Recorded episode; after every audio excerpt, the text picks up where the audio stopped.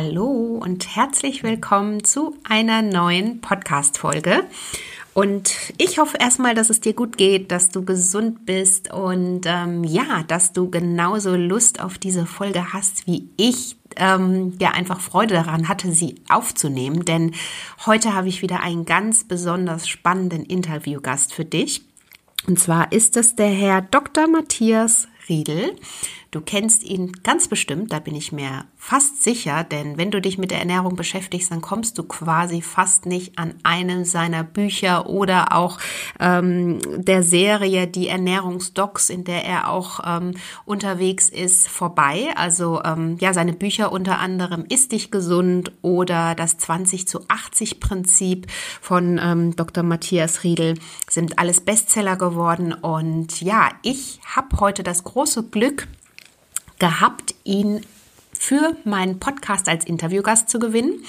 Und ähm, ja, worüber sprechen wir? Also Dr. Riedel ist der ärztliche Direktor und der Geschäftsführer des Medikum in Hamburg.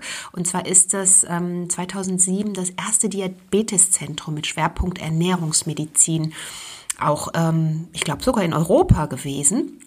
Und ähm, ja, da dreht sich, wie du schon heraushörst, alles um das Thema gesunde Ernährung. Ähm, wie kann ich eben gesund bleiben und vor allen Dingen sein, ich sage jetzt mal so, Spezialthema ist, was ist die artgerechte Ernährung für uns Menschen?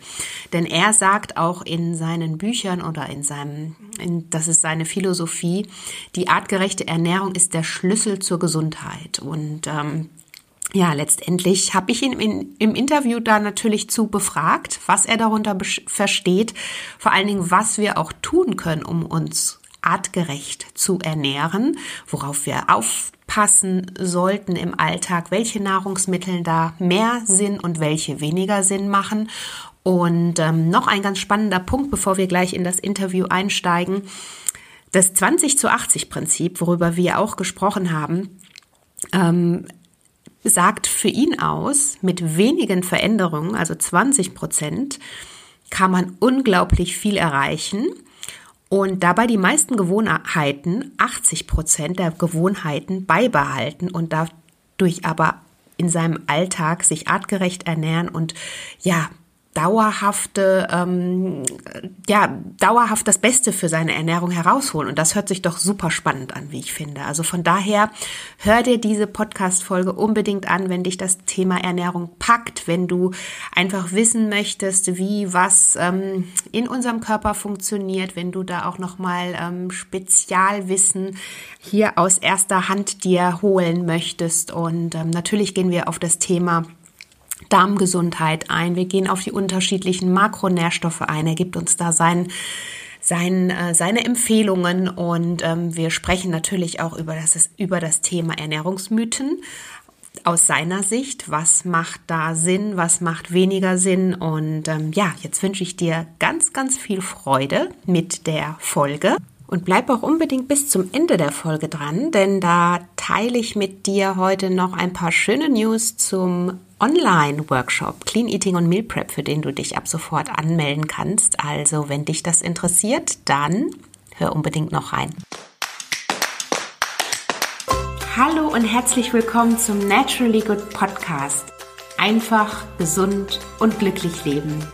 Dein Podcast, in dem du lernst, die Themen gesunde Ernährung, Bewegung und ein starkes Mindset mit Freude und Leichtigkeit in deinen Alltag zu transportieren. Ich bin Adese Wolf und unterstütze dich darin, Schritt für Schritt ganzheitlich gesund und glücklich zu leben. Hast du Lust, das Ernährungs- und Lebenskonzept zu finden, das zu dir passt? Schön, dass du dabei bist.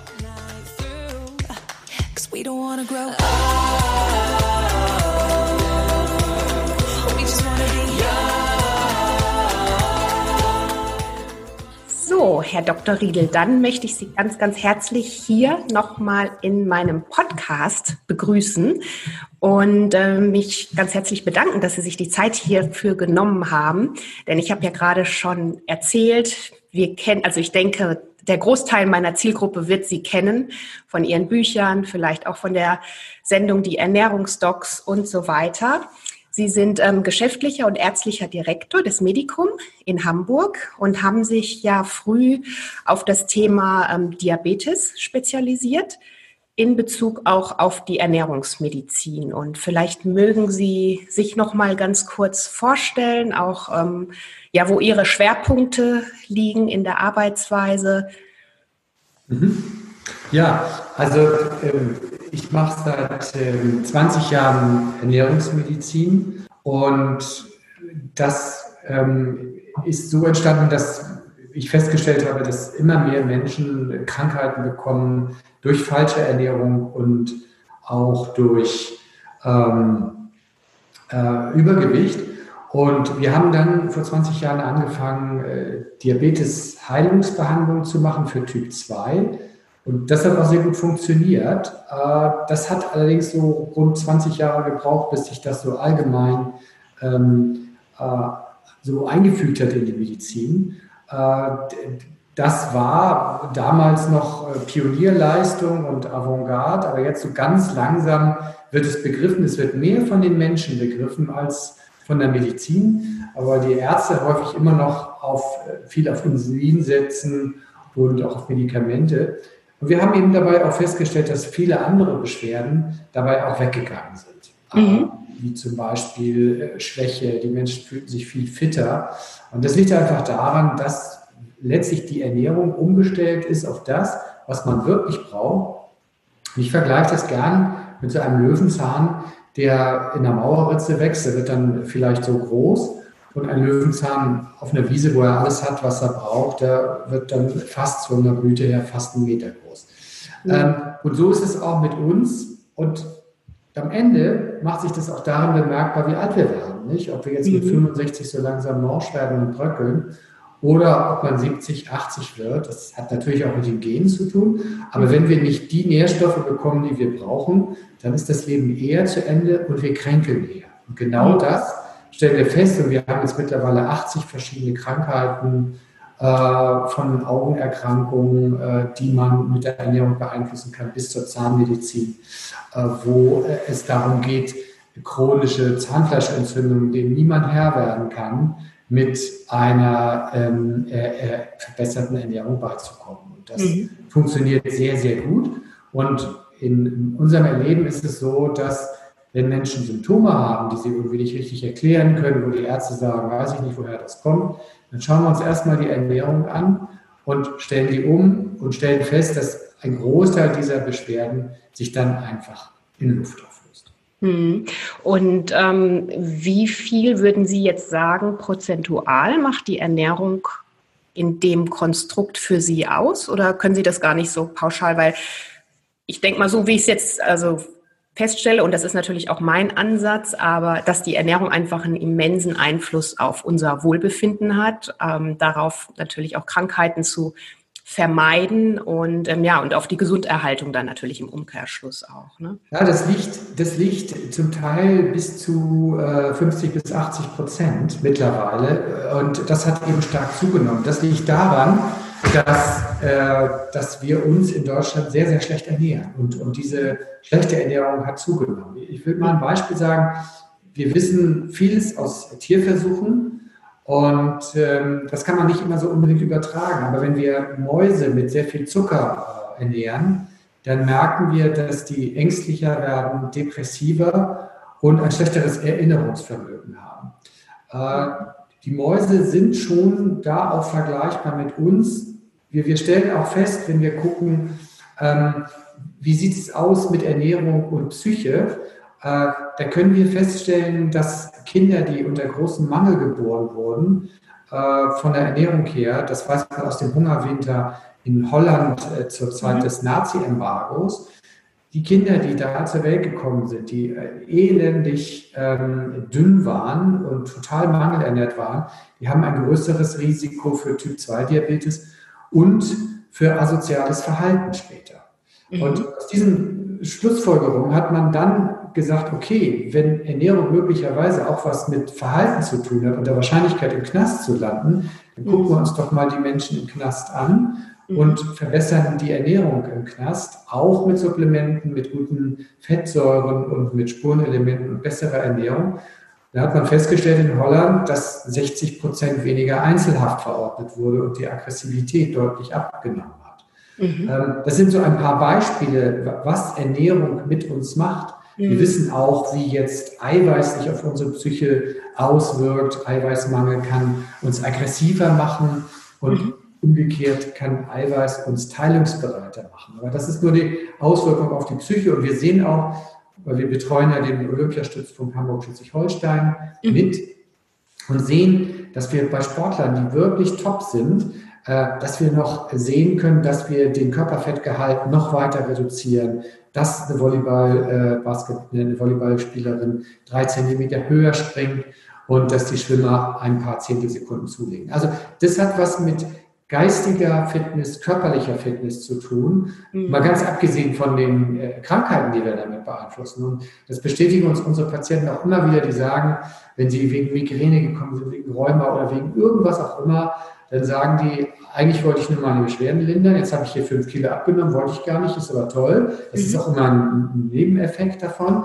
Aber sie sagen ganz häufig, ich fühle mich so fit wie nie. Neulich sagte mir eine Parodontitis-Patientin, äh, nach der Therapie. Sie sagte, sie fühlt sich so fit und jung wie damals. Mhm. Und das bezieht sie auch auf das Körperliche wie auch auf das Geistige. Und das mhm. bringt diesen Unterschied. Und vielleicht auch noch als Beispiel, wenn man sieht, dass 25 Prozent der Bevölkerung mindestens eine Fettleber haben. Mhm. Äh, so, so, sagt man, naja, Fettleber, das ist schon fast so häufig, dass man sagt, naja, das ist schon normal. Die Beschwerden, die man dadurch hat, sind entweder keine oder kaum merkbar, aber wenn man die Ernährung umstellt und die Fettleber beseitigt, dann sagen diese Menschen, sagen, jetzt bin ich wieder fit. Also ich fühlte mich vorher schlapp, ich habe das aufs Alter bezogen, auf sonst was bezogen, mhm. aber es sind eben diese, diese kleinen Dinge, wo man sagt, ah, mit fitter Antrieb, all diese Dinge, die spielen häufig auch mit der Ernährung. Und wir sehen auch, und wir behandeln mittlerweile auch Menschen mit Depression, mhm. wir sehen, dass äh, wir betrachten ja Depression auch in Teilen als eine entzündliche Erkrankung. Mhm. Und wir sehen, dass Menschen mit Depression durch andere Ernährung um bis zu 25 oder mehr Prozent ihre Symptome verbessern können. Mhm. Ja, Wahnsinn. Also was Ernährung äh, tatsächlich alles ausmacht, also Klar, ich beschäftige mich natürlich auch tagtäglich damit, aber ich finde es ungeheimlich spannend, auch wie Ernährung auf die Psyche auch sich auswirken kann und auswirkt. Stichwort Darmgesundheit ist natürlich da auch ähm, ein großes Thema. Schließen Sie das auch mit, mit Sicherheit wahrscheinlich auch mit ein in Ihre. Unbedingt. Ja. Genau. Das ist, das ist ein großes Problem äh, in, in der westlichen Welt und insbesondere in Deutschland, ähm, dass fast niemand, äh, also nur 10 Prozent der Bevölkerung, schaffen äh, den notwendigen Ballaststoffanteil. Und äh, das hat gravierende Auswirkungen. Also ein ganzes Bündel an Zivilisationskrankheiten hängt da dran. Also erstmal natürlich vornehmlich die, die Darmerkrankungen, wie Ausstülpungen des Darms, die sich mhm. später entzünden können, wie Divertikel, aber auch Hämorrhoidenleiden beispielsweise, Verstopfung. All das spielt dabei eine Rolle, das ist vordergründig und auch sofort verständlich. Aber äh, wir haben auch eben Auswirkungen auf den ganzen Körper dabei. Und wir wissen, dass die Darmbakterien mit beteiligt sind, ähm, unseren, unsere Darmoberfläche, die Schleimhaut zu schützen und äh, auch das Immunsystem zu fördern. Und die Zusammenhänge sind noch gar nicht richtig verstanden. Wir sind beim Darm erst dabei, mit der Darmflora 5% dessen, was da möglich ist, zu verstehen. Aber wir wissen heute schon, dass die Auswirkungen von einer ballaststoffarmen Ernährung gravierend sein können, bis hin zur Beeinflussung von Multipler Sklerose, mhm. Allergieneigung ähm, und äh, auch äh, Darmentzündung. All das spielt dabei eine Rolle und wir sind dabei, das zu verstehen. Mhm. Aber solange man noch keine 114 Beweise hat, bietet es sich erstmal einfach an, äh, tatsächlich mehr Ballaststoffe zu essen. Also als, mhm. als erste Maßnahme, wir wissen, dass mehr Ballaststoffe dann auch den Cholesterinspiegel beeinflussen, das Diabetesrisiko, Bluthochdruck, das Krebsrisiko. Ähm, und warum ist das so? Ähm, die Ballaststoffe ernähren die Bakterien und ganz bestimmte Bakterienarten, die äh, sorgen mit ihren Ausscheidungen dafür, dass unsere Schleimhaut geschützt wird. Das ist sozusagen eine Symbiose. Wir geben denen, was sie brauchen zum äh, Leben und die sorgen dafür, dass unsere Darmschleimhaut gesund bleibt. Das sind nur so ein paar Auswirkungen, aber es gibt eben auch Bakterien, die Gifte neutralisieren, also. Toxine für uns. Und auch das hat möglicherweise auch Auswirkungen auf die Krebsentstehung. Mhm, ja, ja, also absolut. Ähm spannendes Feld mit ja. Mikrobiom und auch ähm, Darmgesundheit und Psyche ist ja auch ein großes Thema, wie sich das äh, eventuell auf die Psyche auswirken kann, auf die Ernährung, aufs Wohlbefinden und so weiter und so fort. Aber ähm, ja, vielleicht nochmal zurück zu Ihrem Ansatz momentan der artgerechten Ernährung. Also Sie sprechen ja, ja unter anderem in Ihren Büchern auch ähm, von der artgerechten Ernährung. Und ähm, wie, oder vielleicht erklären Sie es kurz selber, was ja. Sie darunter verstehen. Ja, also wir sind ja äh, in der Wissenschaft seit, seit vielen Jahren, seit vielen Jahren dabei, Studien zu machen, um zu schauen, was ist jetzt die geeignete Ernährung. Und äh, die Vergangenheit ist ja voll von verschiedenen Richtungen, von Paleo, Low Carb, Low Fat. Und ähm, es ist so, dass äh, diese Vergleiche zwischen Low Carb und Low Fat, äh, die Studien immer so ausgegangen sind, dass es keinen signifikanten Unterschied gab zwischen den Menschen, die Low Carb oder Low Fat Ernährung gemacht haben. Aber eins hat man gesehen, die Low Carb Ernährung lag immer so ein bisschen weiter vor, aber der Unterschied war nicht signifikant. Es gab dann so Unterschiede von 5,3 in der Low Fat Gruppe an der Gewichtsabnahme und bei der Low Carb von 6 Prozent, aber das, äh, 6 Kilo, aber das ist nicht, äh, nicht signifikant. Ähm, zuletzt hat ein äh, amerikanisches Forscherteam äh, das Thema äh, untersucht. Die haben äh, Low Carb und Low Fat miteinander verglichen. Und das ist auch wieder ausgegangen wie das Horneburger Schießen. Aber das Studienteam hat sich dann einmal angeschaut, da gab es ja tatsächlich Menschen in dieser Studie, in beiden Ver Vergleichsarmen, die sehr, sehr viel abgenommen haben. 10, 15, 20 Kilo abgenommen haben. Und die haben die sich ganz genauer angeguckt. Und dabei haben die äh, festgestellt, dass die Menschen, die tatsächlich, ob sie nur Low oder Fett gemacht haben, die viel abgenommen haben, die haben äh, mehrere Dinge beachtet. Und zwar erstens haben sie sich bewusst mit der Ernährung befasst. Das ist schon mal eine Grundvoraussetzung. Und dann haben sie sehr, sehr viel Gemüse gegessen mhm. und sie haben auf raffinierte, also auf prozessierte Kohlenhydrate weitestgehend verzichtet. Das ist also eben Zucker, das sind äh, äh, Weißbrot mhm. und ähm, äh, solche Dinge, Backwaren. Ähm, und diese, ähm, diese Umstände haben, sind sozusagen das Erfolgsmodell. Und wenn man das mal vergleicht, also das ist die aktuelle Studienlage, wenn man einmal vergleicht, ähm, und das habe ich gemacht. Ähm, wo sind die Menschen besonders alt geworden? Wie ernähren sie sich? Und wie ernähren sich die Urvölker? Und vor dieser Studien, vor diesem Studienhintergrund, also der gemüsereichen Ernährung, kann man sehen, dass die Naturvölker, ähm, und da hat man ein Volk ganz besonders untersucht, die äh, Tsiname-Indianer in Südamerika. Und die Tsiname-Indianer ernähren sich zu 60 Prozent von äh, sehr ballaststoffreichen äh, äh, Pflanzenprodukten, allen voran die Kochbanane. Und bei der Kochbanane kann man aber dazu sagen, die Kochbanane ist nicht vergleichbar mit unserer Banane, die sehr zuckerreich ist. Die Kochbanane ist, ist, ist enorm voller Ballaststoffe und hat einen sehr, sehr geringen Zuckeranteil. Es ist also eine extrem zuckerarme, ja, also eine Gemüseart eigentlich. Und bei den Tsiname-Indianern fällt einfach auf, dass die zu 80, 86 Prozent keine Arterienverkalkung haben, beziehungsweise auch keine Risikofaktoren dafür. Und mhm. das ist enorm, weil in unserer Gesellschaft haben wir uns daran gewöhnt, dass es genau andersrum ist. 80 mhm. Prozent der Bevölkerung haben Risikofaktoren für Arterienverkalkung oder haben schon eine Arterienverkalkung. Mhm. Und wir wissen auch aus den Vietnam-Sektionen von jungen Männern, dass die Anfang 20 schon Arterienverkalkung hatten. Diese Arterienverkalkung startet einfach schon total früh bei schlechter Ernährung und hat dann nachher ihren Gipfel und ihre ersten Zeichen von Infarkten mit 50, 60. Ja. Mhm. Aber das ist dann langsam gewachsen.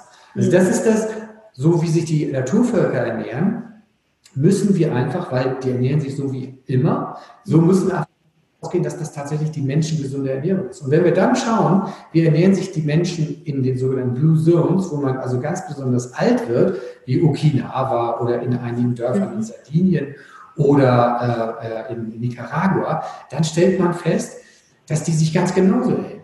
Also, dass die eine gemüsereiche Ernährung haben, dass Fleisch relativ selten vorkommt mhm. äh, und äh, für Punava dann auch noch Algen mit dazukommen, also gesunde Öle. All das Ganze ist sozusagen als unsere gesunde Ernährung äh, definiert. Und mhm. wenn man dann schaut, was unsere aktuellen Ernährungsformen da, da bieten, dann muss man sagen, ist es letztlich die vegetarisch betonte mediterrane Ernährung, mhm. wie sie auch in Sardinien in einigen Dörfern noch gemacht wird. Das ist tatsächlich ein, eine Ausprägung der artgerechten Ernährung. Mhm. Und auch Okinawa zeigt auch solche, äh, solche Zeichen. Und das ist einfach so, dass da sind Meeresfrüchte dabei, aber da ist ein hoher Anteil an Gemüse und Pflanzen dabei. Und das ist das Entscheidende, weil diese Pflanzen bieten uns eben den notwendigen Ballaststoffanteil, da sind wir gleich bei der darmgesunden Ernährung. Mhm. Und die äh, Pflanzen bieten uns auch äh, durch Nüsse und durch, durch Pflanzenöle gesunde Fette. Mhm. Wenn man dann noch ab und zu mal Fische dazu nimmt, dann haben wir eigentlich schon alles das, was wir brauchen. Mhm. Und das ist die artgerechte Ernährung. Und das zeigt ganz klar, dass solche ähm, Ideen wie Paleo, was wissenschaftlich überhaupt gar nicht belegt ist, einfach auf dem Holzweg ist. Weil Paleo hat einen unheimlich hohen Anteil an tierischen Produkten und tierische Produkte, und das wissen wir, tierische Produkte sind ähm, einfach, also besonders rotes Fleisch, sind für uns einfach ein Krebsrisiko. Mhm. Ja. Wenn man dann noch, noch, mal, noch mal weiter zurückgeht, in den zwei Millionen Jahren, oder in den Millionen Jahren der menschlichen Entwicklung, dann stellen wir fest, dass bis vor zwei Millionen Jahren die Menschen reine Pflanzenfresser waren. Und dann kam eine tierische Beikost dazu. Und das passt super, weil unsere ideale Ernährung ist kurz zusammengefasst, die artgerechte Ernährung ist pflanzenbasiert, mhm. äh, nicht verarbeitet möglichst oder wenig verarbeitet und hat eine tierische Beikost. Und dann haben wir B-Vitamine in, äh, in Hülle und Fülle, aber es muss eine tierische Beikost sein. Und da reichen Käfer, Würmer, mal ein Fisch auch völlig aus. Mhm. Okay, ähm, also das ist absolut auch mein Ansatz. Ich spreche äh, da auch immer so von, also mindestens einen Pflanzenanteil in der Ernährung von 50, besser noch 80 Prozent und den tierischen halt einfach entsprechend ähm, gering halten. Aber Sie sagen, tierisches ist für Sie oder gehört auf jeden Fall dazu oder ähm, geht es ja. auch nur rein pflanzlich, weil also, das natürlich auch immer so ein Thema ist, was besprochen wird. Mhm. Also wenn wir uns rein pflanzlich ernähren, dann fehlt uns irgendwann, dann laufen einfach die äh, Vitamin B12-Speicher leer. Das passiert so nach ein bis drei Jahren, mhm. nachdem wie voll die vorher waren. Und wir haben auch einen tendenziellen Mangel an Jod, äh, aber auch an Zink beispielsweise und äh, Vitamin D. Mhm. Ähm, gut, den kann man über die Sonne auch tanken, das ist klar, aber wir haben auch tierische Vitamin D-Lieferanten wie äh, Eier oder Milchprodukte mhm. ähm, oder auch Fisch. Ähm, äh, das würde mit der Zeit äh, äh, ganz bestimmt mindestens also einen Vitamin B12-Mangel äh, mhm. ergeben. Und äh, dem kann man entgegenwirken, wenn man ab und zu äh, tierische Beikost dazu isst. Mhm. Gut, man kann natürlich auch ähm, äh, Vitamin B als Medikament zufügen. Ähm, aber wir merken schon, wenn wir etwas als Medikament zufügen, mhm. dann fehlt uns das. Das heißt, unser Stoffwechsel braucht das. Und ähm, wenn wir es künstlich zuführen müssen, dann handelt es sich nicht direkt um artgerechte Ernährung. Mhm. Äh, ich bin nicht gegen jetzt die Supplementierung von Vitamin B12 durch Medikamente. Ich bin auch nicht gegen vegane Ernährung. Aber man muss sich nur im Klaren darüber sein, normal ist das nicht. Vegane Ernährung ist gesund, wenn ich darauf achte, dass ich keinen Vitaminmangel erleide. Aber natürlicher, um es auf natürlichem Wege zu machen, wäre eine vegetarische Ernährung, bei der ab und zu mal Eier, Milchprodukte mhm. auftauchen, von mir aus auch Insekten, Würmer, Fische oder auch mal ein bisschen Fleisch. Es muss halt nicht so viel sein, wie es derzeit gegessen wird. Mhm. Und ähm, genau, da sind wir vielleicht gleich schon beim richtigen Stichwort viel. Was, wie viel ist zu viel? Weil ich weiß, dass ähm, die Menschen, meine, meine Community sind mittlerweile sind viele total verunsichert. Zum einen, es gibt ja Ernährungsformen wie Sand am Meer und ich bin auch jemand, der da sagt, ähm, ne, wirklich schauen, was brauche ich und was passt zu mir und, und wie ist mein, mein Alltag auch aufgebaut. Weil gerade wenn es, wenn es ums Thema Kohlenhydrate, Fette, Eiweiß, das ist natürlich auch immer mit was Individuelles. Aber ähm, also zum einen kommt es darauf an, aus welchen Quellen wir natürlich schöpfen. Aber ähm, wie sehen Sie das so? Stichwort, vielleicht bleiben wir bei den Kohlenhydraten weil das für viele natürlich oftmals so ein ganz großes Thema ist. Kohlenhydrate ja. weglassen, ja oder nein oder wie viel? Was würden Sie da empfehlen? Ähm, genau, das Spannende und, äh, und ähm, richtig konkret wird es dann, wenn wir das auf den einzelnen Menschen runterbrechen. Das ist ein ganz wichtiger Grundsatz, dass ähm, wir Ernährungsmedizin, Ernährungsmedizintherapie immer individuell machen. Und mhm. darüber steht auch einfach was sind denn die Vorlieben des Menschen? Und die dürfen wir nicht außer Acht lassen, weil sonst ergibt sich daraus keine, keine langfristige Ernährung, keine langfristig tragbare Ernährung. Mhm. Dann fällt man nur in irgendwelche anderen Strukturen wieder zurück. Also die Frage ist natürlich, angefangen, wie dosiere ich jetzt Kohlenhydrate, Proteine, Fette und so weiter. Also Überschrift ist klar, es muss einem schmecken. Aber ähm, ganz entscheidend bei den Kohlenhydraten und dann stellen wir dann auch fest, dass Low Carb doch gar nicht so schlecht ist, weil die Kohlenhydrate sind zum Verbrennen da. Mhm. Und äh, wenn ich die verbrenne, ist gut. Also unsere Olympiasportler brauchen sehr viele davon. Da wäre Low Carb absolut kontraproduktiv. Aber für den normalen äh, Schreibtischtäter sozusagen ist eine kohlenhydratarme Ernährung notwendig, weil er sonst zu viel Brennstoff aufnimmt und der muss dann halt gebunkert werden in Form von ähm, äh, von Fett. So, das heißt, die Kohlenhydrate dosiere ich so, wie ich mich bewege. Mache ich Sport, dann brauche ich mehr. Das bedeutet aber für den Otto Normalverbraucher, dass er neben der großen Gemüseportion auf dem Teller, die die Hälfte ausmachen sollte, äh, bei den Kartoffeln, Reis und Nudeln eher sparsam ist. Da ist es das eine oder zwei, aber wenn man sie weglässt, macht sie ja auch nichts, ja, wer das kann. Ähm, die Frage bei der Eiweißdosierung ist auch total wichtig, weil wenn wir Eiweiß unterdosieren, kriegen wir langfristig einen Muskelmangel. Und Muskelmangel ist einfach im Alter ein Risiko für Stürze. Und Stürze führen im Alter dazu, dass wir eher sterben. Also das, mhm. Stürze sind fürs Alter ein, ein ganz wichtiges Todesrisiko. Mhm. Muskulatur brauchen wir für unsere Autonomie. Mhm. Und äh, wer sich zu eiweißreich ernährt, äh, der ähm, ähm, läuft auch Gefahr, dass er davon dick wird. Es sei denn, er baut das um, weil er viel Leistungssport macht in Muskulatur. Mhm. Äh, und die Maßgabe ist einfach äh, ungefähr 1 bis 1,2 Gramm reines Eiweiß pro Kilogramm Körpergewicht verteilt auf die zwei bis drei Mahlzeiten. Und das ist eben auch ganz wichtig, dass die zwei bis drei Mahlzeiten ist eben kein Snacking, mhm. aber das können wir nachher mal sprechen. Und ähm, unsere Olympiasportler, die liegen auch schon manchmal bei zwei Gramm pro Kilogramm äh, mhm. Körpergewicht am Tag. Das brauchen die. Aber äh, für den Otto Normalbürger sind 1,0 bis 1,2. Wenn man älter wird, eher 1,2. Und wer sportlich aktiv ist, auch eher 1,2, weil er das braucht. Und im Alter, so ab 40, 50, wird die Eiweißaufnahme auch mit der Zeit schlechter, sodass der, der Eiweißbedarf in der Nahrung leicht ansteigt. Mhm. Wer nierenkrank ist, der sollte 0,8 nicht überschreiten. Das ist so ein Kompromiss, weil die Niere dazu belastet wird. So, und dann sind wir beim Fett.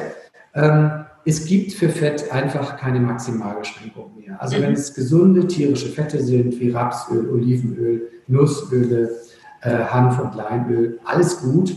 Mhm. Da ist einfach die persönliche Vorliebe das Limit. Mhm. Und es ist eben nicht so, dass äh, äh, Öle Fett machen, dick machen. Es fällt einfach in Studien immer wieder auf, dass Menschen, die viele Fette zu sich nehmen, dass die eher äh, schlanker sind und äh, auch gerade Nussesser, weil einfach für, äh, Fett und Öl macht satt. Verzögert die Magenentleerung, lässt uns länger satt sein. Und dann haben wir weniger Hunger zwischendurch. Und dieser Hunger zwischendurch, das nennen wir ja das Snacking, der führt eben dazu, dass einfach der Insulinspiegel immer wieder oben ist. Und Insulin ist ein aufbauendes Hormon und insbesondere ein fettaufbauendes Hormon. Mhm. Ähm, damit ist sozusagen diese Öl- und Fettgeschichte, die Story auch erklärt. Also äh, no, no Fat macht keinen Sinn, leider. Mhm. No Fat macht nur Sinn, wenn ich industrielle Fette weglasse, Transfette weglasse. Mhm. Zucker ist klar, da sind wir bei 25 Gramm, sagt die Weltgesundheitsorganisation. Ja. Ich schaffe das auch nicht immer. Mhm. Und äh, ich hoffe, ich bleibe meistens unter 50. Ich zähle das immer so mit am Tag. Mhm. Äh, genauso wie ich auch meine Gemüsemenge mitzähle, da empfehle ich 500 Gramm. Und das schaffe ich aber eigentlich auch nur durch zusätzliche Rohkost. Mhm. Okay. Aber ist auch gut mit Rohkost. Ja, also ähm, das heißt im Alltag, um, also vielleicht für manche, die jetzt auch verunsichert sind, dass sie einfach mal so ihre Mengen im Alltag dann doch ähm, mal überblicken, dass sie einfach mal so, um da ein Gefühl für zu bekommen, wie viel Gemüse ich aufnehme und so weiter und so fort. Das würden Sie dann schon empfehlen, also dass das man da einfach mal. Genau, das ist ein wichtiger Tipp. Das ist ein wichtiger Tipp, ähm, ähm, den Sie da sagen, weil wir erleben das immer wieder, dass wenn wir fragen, ja, wie viel Gemüse isst du denn, äh, dass sie sagen, ja, mehrfach die Woche sogar oder täglich. Mhm. Und dann schauen wir uns das Ernährungsprotokoll an und da finden wir manchmal noch nicht mal Obst. Also mhm. die Selbstbeobachtung äh, ist total wichtig, sich mal klar zu machen, äh, stimmt das eigentlich, was ich da sage? Ja. Mhm. Ähm, deshalb ist äh, für uns in der Basisdiagnostik auch immer ein Ernährungsprotokoll wichtig, weil dann sehen wir die Realität. Weil wenn wir uns so versuchen zu erinnern, dann äh, trübt uns die Erinnerung. Und ähm, äh, tatsächlich sollte man auch vielleicht mal eine Karotte auswiegen, um mhm. schauen, wie viel Gemüse habe ich denn heute gegessen, um ein Gefühl dafür zu bekommen, weil äh, 500 Gramm Gemüse ist, wenn man das zum Mittagessen äh, gekocht zu sich nehmen will, schon eine ganze Menge. Mhm. Das heißt, man muss eigentlich schon morgens anfangen, vielleicht eine Tomate mit dazu zu nehmen oder ein Stück Gurke und nimmt sich als Snacks ein paar schöne Bio-Karotten mit. Sonst kommt man natürlich nicht auf die Menge von 500 Gramm. Mhm. Und ähm, jetzt haben Sie gerade schon Thema Zucker natürlich. Das ist bei mir in der Community ein, oder nicht nur bei mir, es ist ja allgemein heiß diskutiert. Ja. Und ähm, dann gibt es natürlich auch die ganzen Themen rund um zuckerfrei. Dann gibt es aber wiederum auch die ganzen Fragen ähm, zum Thema Fruchtzucker, weil da ist man ja auch mittlerweile, ähm, ja, dass man zumindest auch damit, also zum einen mit gesunden Alternativen bewusst umgeht oder gesünderen, gesunde Alternativen gibt es gar, meines Erachtens gar nicht richtig, gesündere Alternativen, also sprich ähm, vielleicht Trockenobst oder ähm, äh, Ahornsirup, sonstiges. Und ähm, dass man da eben auch bei dem Fruchtzuckergehalt einfach, je nachdem, was man natürlich in seiner Ernährung auch ähm, bezwecken möchte oder mit seiner Ernährung bezwecken möchte, wenn man jetzt abnehmen möchte oder, oder ähm, sonstiges, dann ist es, macht es natürlich Sinn, da auch das Thema ähm, ja, mit einzubeziehen. Und wie ist da so Ihre Empfehlung? Vielleicht auch so Richtung ähm, Fruchtzucker, Stichwort auch Insulinresistenz. Also das ist ja auch ein Thema. Mhm. heutzutage einfach durch diesen Kohlenhydratüberschuss. Ähm, vielleicht können Sie da auch noch ganz kurz ein bisschen was dazu sagen. Ja, ähm, ähm, wir, haben, wir haben tatsächlich, wenn man es so sieht, wir haben einmal ein Ballaststoffproblem in der Bevölkerung und wir haben ein Zuckerproblem. Das haben wir. Ähm, jetzt natürlich die Idee, ich versuche jetzt natürlichere Zuckeralternativen zu nehmen, ist, ist erstmal gar nicht schlecht, wie zum Beispiel Honig oder so. Honig enthält halt auch einen eigenen, ganz individuellen Geschmack. Mhm. Äh, und wenn ich jetzt mit Honig süße, habe ich gleichzeitig auch einen anderen Geschmack dabei im Joghurt beispielsweise. Und im Zweifel ein bisschen weniger Zucker. Es bleibt aber immer noch dabei, dass natürlich auch so ein Honig ähm, und ähm, Agavendicksaft der schlägt natürlich auch auf unserem Zuckerkonto zu Buche, den müssen wir mitzählen. Mhm. Es bleibt Zucker und ähm, jetzt auf Trockenfrüchte überzugehen, die bis zu 60 Prozent Fruchtzucker enthalten, das ist für Menschen, die sich zuckerarm ernähren wollen, auch keine Alternative. Da äh, mit rein in, in unser Zuckerkonto. Ähm, wenn wir das mit dem Zucker äh, verbessern wollen, geht es einfach erstmal darum, dass wir wieder empfindlicher werden sollten gegenüber dem, dem Geschmack süß. Mhm. Und dadurch, dass äh, bei uns im Supermarkt 80 Prozent der Lebensmittel unnötig äh, verzuckert sind und wenn man so eine Nuss-Nougat-Creme sieht, die, die über 60 Prozent Zucker enthält oder Süßigkeiten, ähm, hilft es halt nichts. Man muss sozusagen weniger Süße ins Leben bringen. Und wenn man weniger Süße zu sich nimmt, wird man wieder empfindlich für echten Süßgeschmack. Und dann erscheint einem so eine herkömmliche Nuss-Nougat-Creme als grauenhaft süß. Mhm. Ähm, das heißt, wir haben so eine, so eine Explosion an Süße überall gehabt, dass äh, die Bevölkerung abgestumpfter ist und äh, erträgt eine wirklich dramatische Süße. Und das führt dazu, dass wir über die ganze Linie einfach zu viel Zucker zu uns nehmen. Das heißt, letztlich geht es darum, weniger Zucker, weniger gesüßte Nahrungsmittel. Wer noch Zucker in den Kaffee tut, dann versucht er zu sparen mhm. und ähm, versuchen sich wirklich mehr auf echte Genüsse zu konzentrieren. Mhm. Weil wenn wir so abgestumpft sind, und das ist nämlich auch die Frage, soll ich da jetzt Süßstoff reintun oder nicht? Mhm. Süßstoff ist auch süß und wer Süßstoff, viel Süßstoff isst, der ist genauso abgestumpft gegenüber dem Süßgeschmack und greift im Zweifel zu Produkten, die sehr süß sind. Man nimmt unterm Strich dann doch mehr Zucker auch zu sich. Mhm. Und beim Thema Süßstoff haben wir auch noch das Problem, dass es ernstzunehmende Studien gibt, die zeigen, dass es Menschen gibt, die unter Süßstoff eine Veränderung der Darmflora zeigen mhm. und die das die Risiko für Diabetes ähm, äh, erhöht. Mhm. Und äh, wir wissen auch aus Studien, dass Menschen, die also ungesüßtes Getränk wie Tee hier oder ähm, äh, Tee oder ähm, Wasser trinken, dass die das geringste Diabetesrisiko haben. Das höchste haben die, die gezuckerte Getränke zu sich mhm. nehmen. Ja. Aber die, die Getränke mit Süßstoff nehmen, haben das Risiko zwischen beiden Gruppen. Und mhm. das war erst nicht ganz klar. Man gesagt hat, wieso? Äh, das ist doch nur Süßstoff, da ist kein Zucker drin. Wieso erhöht denn der Süßstoffkonsum in den Getränken das Diabetesrisiko? Und die Erklärung hat diese israelische Arbeitsgruppe jetzt auch, denke ich, geliefert, mhm. dass die Veränderung in der Darmflora das Diabetesrisiko erhöht. Wie genau, ist noch nicht ganz klar. Aber mhm. wir müssen davon ausgehen, das ist der eine Grund, Süßstoffe wegzulassen. Der zweite Grund ist einfach, das macht unseren Geschmack stumpf. Ja. Und wir greifen dann immer zu völlig verzuckerten Produkten. Mhm, ja. Und ähm, das Thema insulinresistent, haben Sie, ähm, ist das auch oder begegnen Sie dem auch oft? Ja. Weil da habe ich jetzt auch in, in letzter Zeit natürlich auch vermehrt einfach ähm, ja, Fragen zu bekommen und manch, bei manchen wurde das Ganze diagnostiziert, ja, dass einfach ähm, ja, der Körper quasi äh, da in dem, in dem Moment ähm, resistent oder auf das Thema Kohlenhydrate noch mal ganz anders anspringt. Vielleicht können Sie das noch mal aus Ihrer Sicht Genau, das ist, genau, das ist ein, wichtiger Punkt, dass also ein hoher Zuckerkonsum und insbesondere ein hoher Fruchtzuckerkonsum, und dann sind wir jetzt auch bei den Trockenfrüchten wieder, mhm. ähm, der, die Leber leidet also ganz besonders unter Zucker, aber insbesondere noch mehr unter einem hohen Fruchtzuckerkonsum. Mhm. Fruchtzucker hat zwar erstmal den Vorteil, dass es den Blutzucker kaum äh, oder nicht so stark ansteigen lässt wie normaler Zucker, aber Fruchtzucker fördert die Leberverfettung. Und mhm. ähm, Übergewichtige haben deutlich über der Hälfte der Übergewichtigen haben auch schon eine Leberverfettung und 25 Prozent der Bevölkerung.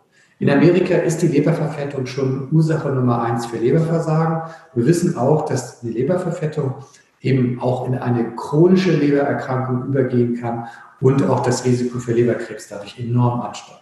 Mhm.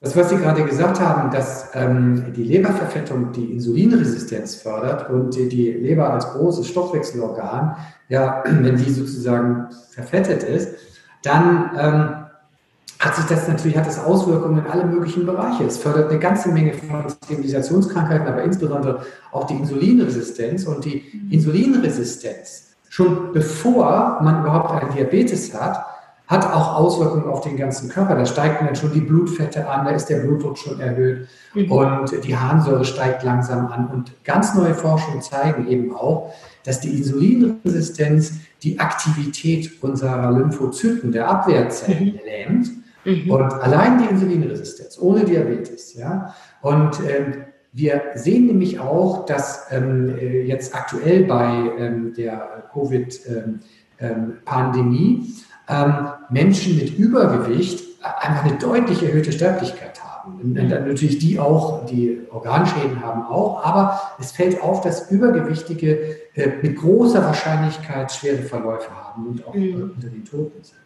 Und eine Erklärung scheint auch zu sein, dass die Insulinresistenz unsere Abwehr beschädigt.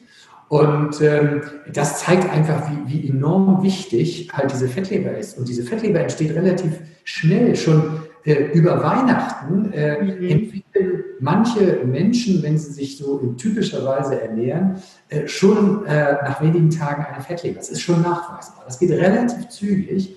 Äh, andererseits geht aber auch eine gesunde Ernährung, also mit viel Gemüse und wenig Kohlenhydraten und wenig Fruchtzucker, schnell in den Zustand, dass, dass äh, die, die Fettleber dann wieder zurückgeht. Und mhm. wer glaubt, vor Fettleber gefeit zu sein, wir haben auch junge, gesunde Sportler, die halt sehr viel Fruchtzucker mhm. zu sich nehmen, äh, die eine Fettleber haben. Also ja. da ist niemand sicher. Genau, das hätte ich jetzt auch noch gesagt, weil oftmals meint man ja, das äh, geht vielleicht nur mit Übergewicht einher, ist aber gar nicht so. Es hat wirklich einfach was mit der ausgewogenen, gesunden Ernährung dann zu tun. Und ähm, Sie schreiben in Ihrem Buch von dem 20 zu 80 Prinzip. Das heißt, mit wenigen Veränderungen, 20 Prozent, viel, dass man da viel erreichen kann und die meisten Gewohnheiten, 80 Prozent der Gewohnheiten beibehalten kann. Das hört sich natürlich super an. Also ich muss wenig umstellen und ähm, ja, kann eigentlich mein, ich sag mal so, meine eigenen Gewohnheiten tatsächlich so beibehalten. Ähm, wie, wie, wie sieht das tatsächlich aus? Also, mhm. weil so hört sich das natürlich jetzt, glaube ich, für alle, die auch zuhören, wirklich richtig top an. genau, genau. Das ist es auch. Also wir, wir haben das, was wir an Studien, an Leitlinien haben und unsere Erfahrung in den letzten 20 Jahren in unserem Zentrum. Wir sind ja Europas größtes äh, Zentrum für Ernährungsmedizin, Diabetes und angrenzende Fachgebiete. Und ähm, äh, es beschäftigt sich niemand äh, so lange und so intensiv mit diesem Thema. Das haben wir in dieses äh, Abnehmen nach dem 2080-Prinzip reingegossen, sozusagen als, als Selbstanleitung. Mhm. Der Hintergrund ist der, ähm, wir haben ja über 100 Jahre, ach länger noch, Diäten hinter uns. Und viele Menschen glauben auch, wenn man abnehmen will, muss man eine Diät machen. Aber was ist eine Diät? Eine Diät ist letztlich eine Zwangsjacke, die ganz bestimmte Vorschriften macht und äh, diese Vorschriften, die kann man durchführen. Und wenn man gesagt bekommt, du musst dann das machen, das darfst du nicht und das in der Menge, ist klar, mhm. dann funktionieren diese Diäten einmal. Aber das ist ja wie im Gefängnis. Und äh, am Ende bricht doch wieder das durch, was, was in uns ist, nämlich bestimmte Vorlieben. Und dann haben wir nach zwei, drei Monaten keine Lust mehr, im SS-Gefängnis zu sitzen, in der Zwangsjacke und streifen sie ab. Ähm, die Diäten, die Empfehlungen der meisten Diäten sind auch total sinnlos, weil sie sind irgendwie alter Wein in neuen Schläuchen und die kriegen einen tollen Namen. Und dann haben wir ein paar, ähm, ein paar Regeln, ein paar Verbote, ein paar Gebote. Und so kann man einfach ganz normal eine Diät machen, die vielleicht auch wirtschaftlich sich gut verkaufen lässt. Aber sie nützt den Menschen nichts, weil, weil Sie und ich, wir haben alle ganz unterschiedliche ähm, Geschmacksvorlieben. Ich, ich bin ja hier in Schleswig-Holstein, Hamburg groß geworden so eher an der Küste. Das heißt, hier essen wir auch mal morgens einen Fischsalat. Und äh, das ist in, in München äh, für die meisten unvorstellbar. Da gibt es dann noch nicht mal einen Fischsalat im Hotel. Ähm, also, und wenn ich jetzt in Hongkong groß geworden wäre, dann würde ich morgens eine Curryfischsuppe essen. So, ähm, diese, diese Prägung, diese Gewohnheiten, auf die müssen wir auch noch mal eingehen, aber diese, diese, diese Wünsche, diese Prägung, diese Gewohnheiten, auf die muss ich Rücksicht nehmen. Mhm. Ich kann solche Prägungen auch zum Teil verändern. Also wenn ich halt ein Nutella, sag ich mal, äh, Spaghetti, Fischstäbchenesser bin, dann muss ich natürlich irgendwie davon ja. runter. Diese Prägung kann ich auf Dauer eben nicht beibehalten. Mhm. Ähm, aber wir schauen, äh, wir, wir machen einfach eine Analyse und das kann auch jeder selber machen. Äh, einfach sich mal eine Woche angucken, was mache ich da. Und da sind also ganz bestimmte Kriterien.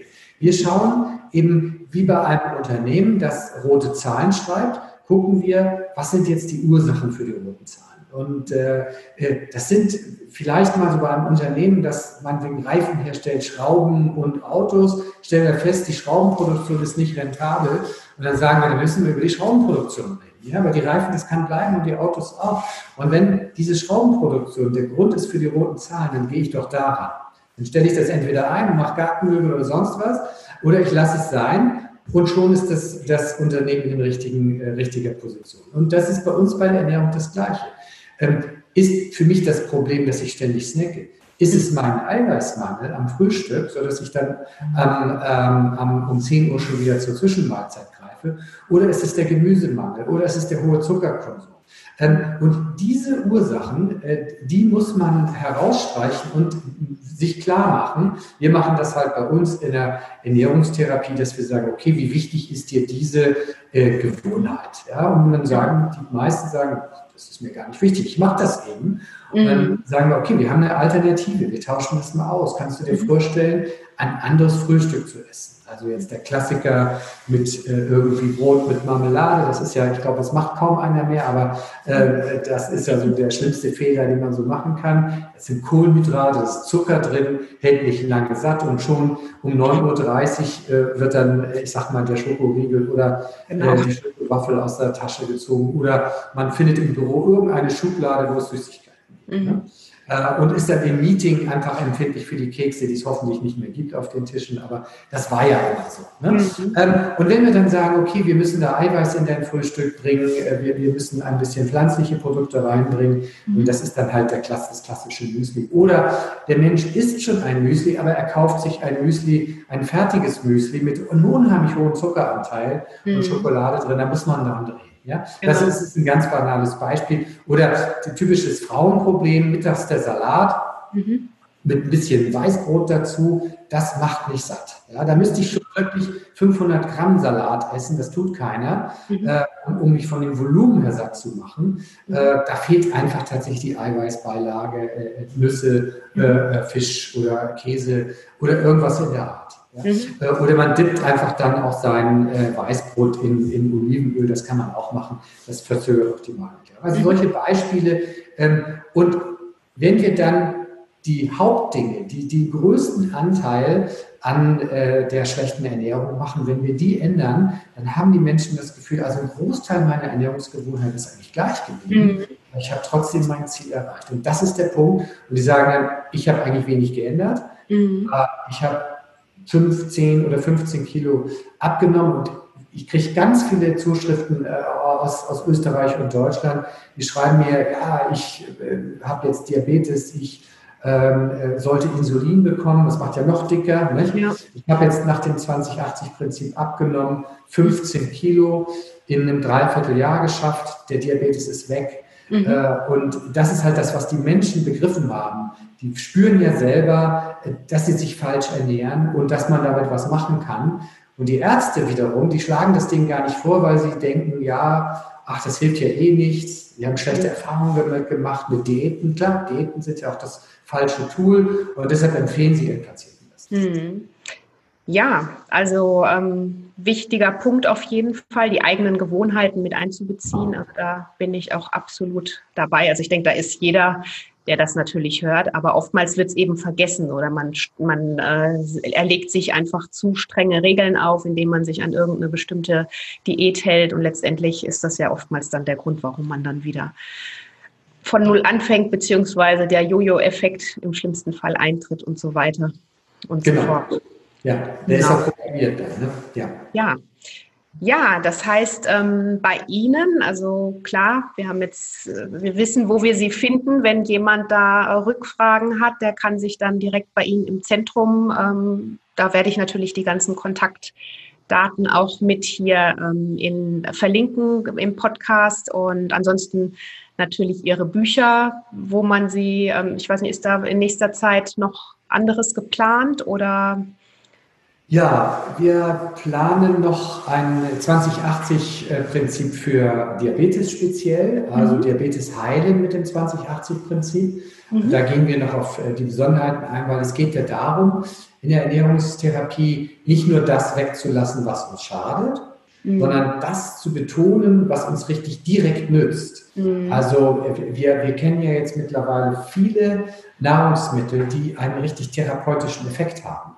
Also Nüsse beispielsweise haben einfach einen äh, blutdrucksenkenden, äh, Blutzuckersenkenden und Cholesterinsenkenden Effekt. Mhm. Nur so als Beispiel. Das gibt viele ähm, äh, Nahrungsmittel, die wir richtig therapeutisch einsetzen und das äh, machen wir auch äh, in, in unseren Büchern. Mhm. Ich möchte noch auf, auf ein ganz wichtiges Thema, vielleicht haben wir dazu noch Zeit. Ja, ja, unbedingt. Das ist die Frage, äh, viele Menschen kommen zu uns und die sagen, ähm, ich weiß ja, wie ich mich ernähren muss, ja, aber ich schaffe es nicht. Ja. Und das spielte einfach die Psyche mit rein. Wir arbeiten ja bei uns im Zentrum auch mit, mit Psychotherapeuten, Verhaltenstherapeuten. Mhm. Und ähm, äh, manchmal muss man das tatsächlich auch verhaltenstherapeutisch eingehen. Aber in, in den meisten Fällen ist es so, dass wir einfach begreifen müssen, warum wir so essen, wie wir essen. Ich hatte vorhin gesagt, also je nachdem, wo man zur Welt gekommen ist, ähm, hat man auch bestimmte Ernährungsgewohnheiten. Mhm. Und äh, das ist, wenn ich in Hongkong geboren bin oder in Südamerika, dann habe ich ganz andere Lieblingsgerichte. Und das mhm. macht schon mal deutlich, dass das, so wie wir essen, das ist Zufall. Ja. Weil das ist sozusagen von der, von der Geografie, von den Gewohnheiten der Menschen dort auch geprägt. Mhm. Und die Natur hat tatsächlich da ein total todsicheres System. Und wir kennen das das ist erforscht worden bei, bei Primaten. Wir sind ja letztlich nichts weiter als Primaten. Mhm. Und bei den Affen ist es so, bei den Orangutans, die Kinder bekommen in den ersten zwei Lebensjahren das erklärt, was sie im Wald essen dürfen, nämlich die 100 Pflanzen, die sie essen dürfen und die hunderte von Pflanzen, die sie nicht essen dürfen. Mhm. Nach diesen zwei Jahren ist diese Essprägung weitestgehend abgeschlossen, die ist sehr stabil dann. Und übertragen auf uns ist es so, dass wir davon ausgehen, dass die ersten 1000 Tage, das sind die zwei Jahre nach der Geburt und die Schwangerschaft, dass die entscheidend unsere Vorlieben mitprägen. Und es ist mhm. nachgewiesen, dass wenn die Schwangere viel Gemüse isst in der Schwangerschaft, erhöht sich die Wahrscheinlichkeit, dass sie ein Gemüseesserkind kriegt. Mhm. Und wenn die Kinder sehen, das geht auch über die Muttermilch. Und wenn die Kinder sehen, dass die Eltern Gemüse essen, verdoppelt sich die Wahrscheinlichkeit auch, dass sie Gemüse essen. Mhm. Nicht nur das, aber die, die Kinder schmecken, wenn die Mutter Knoblauch gegessen hat. Ja, mhm. Das schmecken die mit und gewöhnen sich daran. Und das ist wie bei den Orang-Utans auch, in diese ersten tausend Tage, die prägen das Kind auf Gesundheit.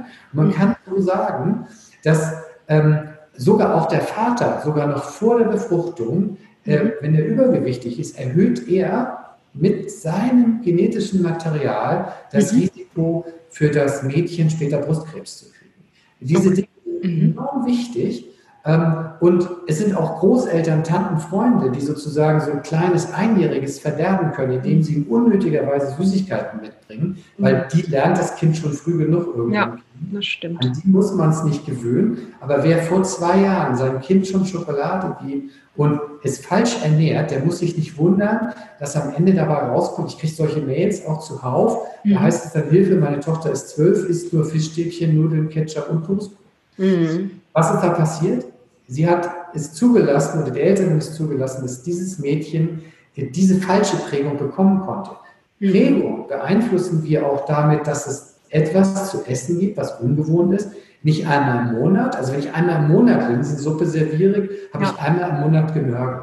Mhm. wir nennen es den Near Exposure Effekt. Der greift nur, wenn ich das einfach mal jede Woche präsentiert. Mhm. Und dann ja. wird das Genörgel irgendwann weniger und ich muss es früh genug machen. Und ich mhm. muss möglichst auch schon die Breie so zubereiten, ja. dass das Kind an verschiedene Gemüsearten Stück für Stück gewohnt, gewöhnt werden. Wir nennen das Flavor Flavor Learning. Das heißt, so ein neuer Geschmack kommt dazu, immer mehr, immer stärker und plötzlich mag das Kind irgendwann Sellerie und hat auch mhm. nichts gegen Paprika und all diese ganzen Gemüsearten.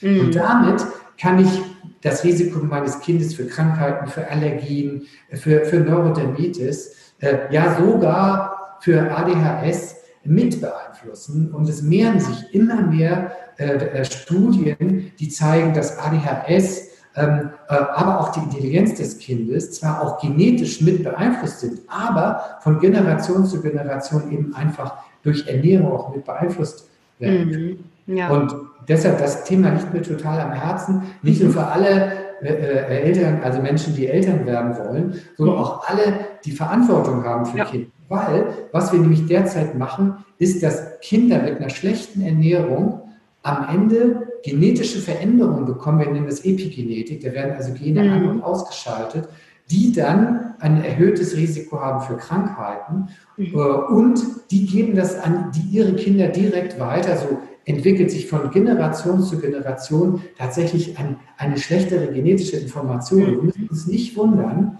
ähm, auch der Schulabschluss hat etwas damit zu tun. Wir sagen immer, naja gut, Eltern, die sich viel um ihre Kinder kümmern, die haben mit höherer Wahrscheinlichkeit ein Kind, das schulisch auch erfolgreich ist. Aber das hat auch was mit Ernährung und sozialer Gerechtigkeit zu tun. Mhm. Deshalb ist mir das auch ein enorm wichtiges Anliegen. Ja. Und ich habe als Vater, ich habe auch zwei Söhne, auch sicher viel falsch gemacht.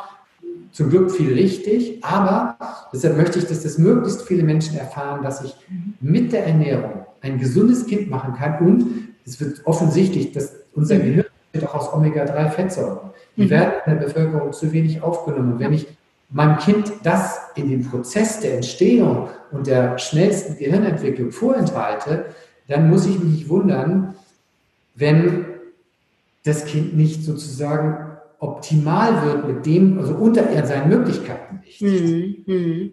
Ja, super super spannend. Also ich glaube, das könnte man noch mal als ähm, separate Podcast-Folge irgendwann aufnehmen, denn ähm, also gerade was Kinder angeht, natürlich, ich habe auch zwei Kinder und ähm, weiß natürlich, dass ich da eben auch oftmals zu ähm, äh, Schriften bekomme und Nachfragen auch, wie, wie kann man Kinder an eine gesunde Ernährung heranführen, wie kann man das und da ebenso ähm, wie Sie eben auch schon gesagt haben, einfach spielerisch auch mit einbauen, in den Tag vorleben, mitkochen lassen, wirklich experimentieren ja. lassen mit Lebensmitteln. Das sind so einfache Möglichkeiten, dann ähm, einfach den Kindern ja das Vorleben. Ich glaube, das ist wirklich das Wichtigste, genau. weil ich, wenn ich sie da ja. wirklich äh, machen lasse, ich sag mal, natürlich gab es da auch immer die Phasen, auch bei, ich glaube, die kennt ja jeder als Eltern, ja. gesagt hat, hm, das, das mag ich aber nicht, aber es geht halt dann doch ums Probieren und natürlich ums, wenn man es selber isst und irgendwann, ja,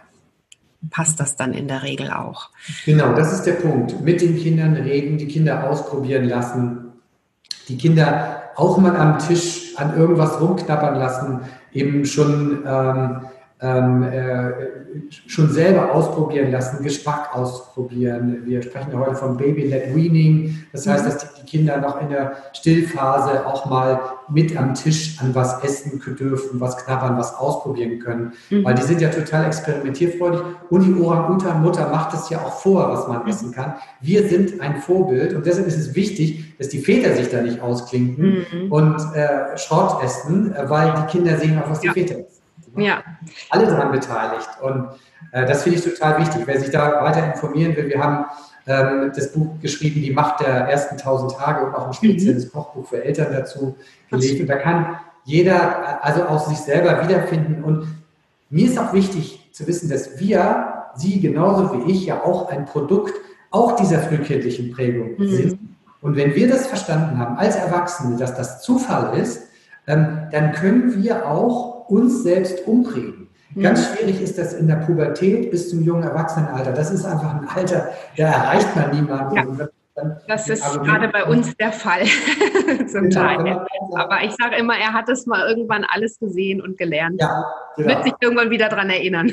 Die fangen, genau, die fangen sich wieder so ab 21, 22, das kommt dann schon. Spätestens wenn sie ausgezogen sind, irgendwann merken sie es, sie haben es mal mitgekriegt, sie haben diese Prägung, die haben die Beziehung dazu. Und ähm, wichtig ist eben, dass viele Menschen denken, naja, wenn die Kinder dann den Kindergarten kriegen, dann reden wir über gesunde Ernährung, dann ist schon vieles abgelaufen. Mhm. Und wenn ich dann diesen gefährlichen Satz sage, ähm, ist es, weil das gesund ist, dann erhöht sich sogar die Wahrscheinlichkeit, dass es nicht gegessen wird. Also das Argument gesund ist ein Killer für jede gesunde ja.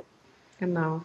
Ja, da wären wir jetzt schon fast am Ende dieser spannenden Podcast-Folge, auch wenn ich jetzt hier noch Stunden wahrscheinlich sprechen könnte. Und ich glaube, wir hätten auch noch genug Themen, die ähm, nicht nur uns, sondern alle da draußen interessieren würden. Ähm, ich habe immer noch eine letzte Frage an meine Podcast-Gäste. Und zwar, ähm, wenn Sie später mal auf Ihr Leben zurückblicken würden, was würden Sie sagen, waren die drei Dinge, die ausschlaggebend waren für ein glückliches Leben? Also wenn Sie da drei Dinge zusammenfassen können. Ja, für mich ist ähm, eingebettet sein in äh, soziale Gemeinschaft, äh, äh, eine gute Beziehung zu haben, ähm, das ist für mich das Allerwichtigste. Ähm, und ähm, dann ist für mich wichtig, ähm, etwas Sinnvolles zu tun. Also äh, all das, was ich mache, mache ich, weil ich davon überzeugt bin. Und ähm, ein gutes Beispiel ist vielleicht auch, dass die 20 Jahre, die ich Ernährungsmedizin gemacht habe, 15 Jahre war diese Abteilung absolut defizitär. Aber ich habe sie als, wir leben im Wesentlichen von Diabetes, äh, deshalb konnten wir das zwischenfinanzieren. Aber ich war hundertprozentig davon überzeugt, dass das der richtige Weg ist und habe mich gewundert, dass es so lange gebraucht hat, bis es letztlich in die Gesellschaft rein diffundiert ist. Aber für mich ist wichtig, etwas Sinnvolles zu tun. Und das gibt mir, äh, ich, und ich sehe viele Dinge, die sinnvoll sind und muss auch aufpassen, dass ich wieder nicht verzettel ähm, und muss auch viele Sachen absagen. Aber ähm, etwas Sinnvolles zu tun, Menschen zu helfen, damit die hinterher nicht sagen müssen, wenn ich gewusst hätte, dass das so schädlich ist, hätte ich es nicht gemacht. Aber dann ist manchmal das Leben schon vorbei und die Menschen sind krank. Und das ist das, was mir am Herzen liegt und das ist der Antrieb für mich, mhm. Menschen davor zu bewahren und deshalb auch diese Macht der ersten tausend Tage, weil wir müssen zu den Ursprüngen gehen. Ja. Menschen die Chance zu geben, gesund zu bleiben und glücklich zu werden. Und das Dritte ist für mich, was für mich großer Quell von, von, äh, von Glück ist, halt auch Bewegung. Mhm. Ähm, ich mache gern Sport und mhm. wenn ich den nicht machen kann, bin ich auch nicht ausgeglichen. Das gehört auch mit zum artgerechten Leben, ja. Ja, genau. Ja, vielen herzlichen Dank. Also an der Stelle nochmal. Und ähm, wie gesagt, alles weitere, alle Informationen zu Büchern, zu ihrer ähm, Zentrum, zu ihrem Zentrum, zum Medikum und so weiter, werde ich hier verlinken. Und ähm, ja, möchte mich jetzt nochmal ganz herzlich bedanken, dass Sie sich die Zeit hier genommen haben, um mit mir zu sprechen und den Gästen und Zuhörern. Ja, ich, ich bedanke mich auch für die Interviewanfrage. Ich, normalerweise sage eigentlich schon ganz viele Interviews, aber ich weiß jetzt auch nicht, Ihre Anfrage war so freundlich, dass ich gedacht habe, das machst du jetzt mal. Und ähm, ja, ich bedanke mich auch für das Interview. Dankeschön. Ja, das war eine unglaublich spannende Podcast-Folge, wie ich finde, mit unglaublich viel Input. Ich hoffe, dass du da ja sehr viel Freude daran hattest, natürlich auch ganz, ganz viel für dich mitnehmen kannst, denn ich finde es wahnsinnig spannend, ähm, ja, was Ernährung auf die Psyche oder wie sich Ernährung auf deine Psyche auswirkt, ähm, was Ernährung auch mit dem Wohlbefinden macht. Ähm, du hast gehört, wie letztendlich auch Fruchtzucker, ähm, ja, wie wir einfach achtsam allgemein mit dem Thema Zucker umgehen müssen und warum aber auch Fruchtzucker so ein bisschen da nochmal ähm, ganz besonders heraussticht. Äh, Stichwort Insulinresistenz. Und ähm, ja, vor allen Dingen auch, was die ersten tausend Tage letztendlich ähm, für uns auch für eine Bedeutung haben. Also warum wir letztendlich so essen, wie wir essen. Also ja, großes, spannendes Feld und ähm, Hiermit würde ich sagen, ähm, geht die heutige Podcast-Folge zu Ende. Und ähm, ich möchte dich aber noch ganz zum Schluss darauf hinweisen, dass ich ja am 26.07. einen Live-Workshop zum Thema Clean Eating und Meal Prep gebe. Und ähm, gerade wenn du jetzt vielleicht nach der Folge der Meinung bist, dass ähm, du super motiviert bist, aber vielleicht noch ein bisschen Motivation brauchst, um wirklich durchzustarten, noch mal ein paar Ernährungsbasics verinnerlichen möchtest zu Clean Eating und dann aber auch wissen möchtest, wie du deine Mahlzeiten im Alltag über Meal Prep wirklich strukturiert und gesund und dauerhaft ähm, in deinen Alltag integrieren kannst und vor allen Dingen mühelos ist hier das Stichwort, dann Schau bitte unbedingt in die Show Notes. Ich habe dir da nochmal den Link reingelegt, wo du dich anmelden kannst für den ähm, Clean Eating und Meal Prep Workshop. Das ist ein Live-Workshop und ich freue mich, wenn du dabei bist, wenn wir gemeinsam ja da nochmal ganz viel gesunden Input reinbringen und du, die, du mir natürlich auch deine Fragen dazu stellst. Und ähm, dann würde ich sagen, ähm, ja, das war's für heute. Und wenn dir die Folge so gut gefallen hat wie mir, dann teile sie doch unbedingt gerne mit allen deinen Freunden und ähm, ja, hinterlass mir auch sehr gerne in den äh, Podcast-Apps deine Bewertung. In diesem Sinne wünsche ich dir jetzt einen wunderbaren Tag und bleib gesund und bis zum nächsten Mal, deine Adese. love.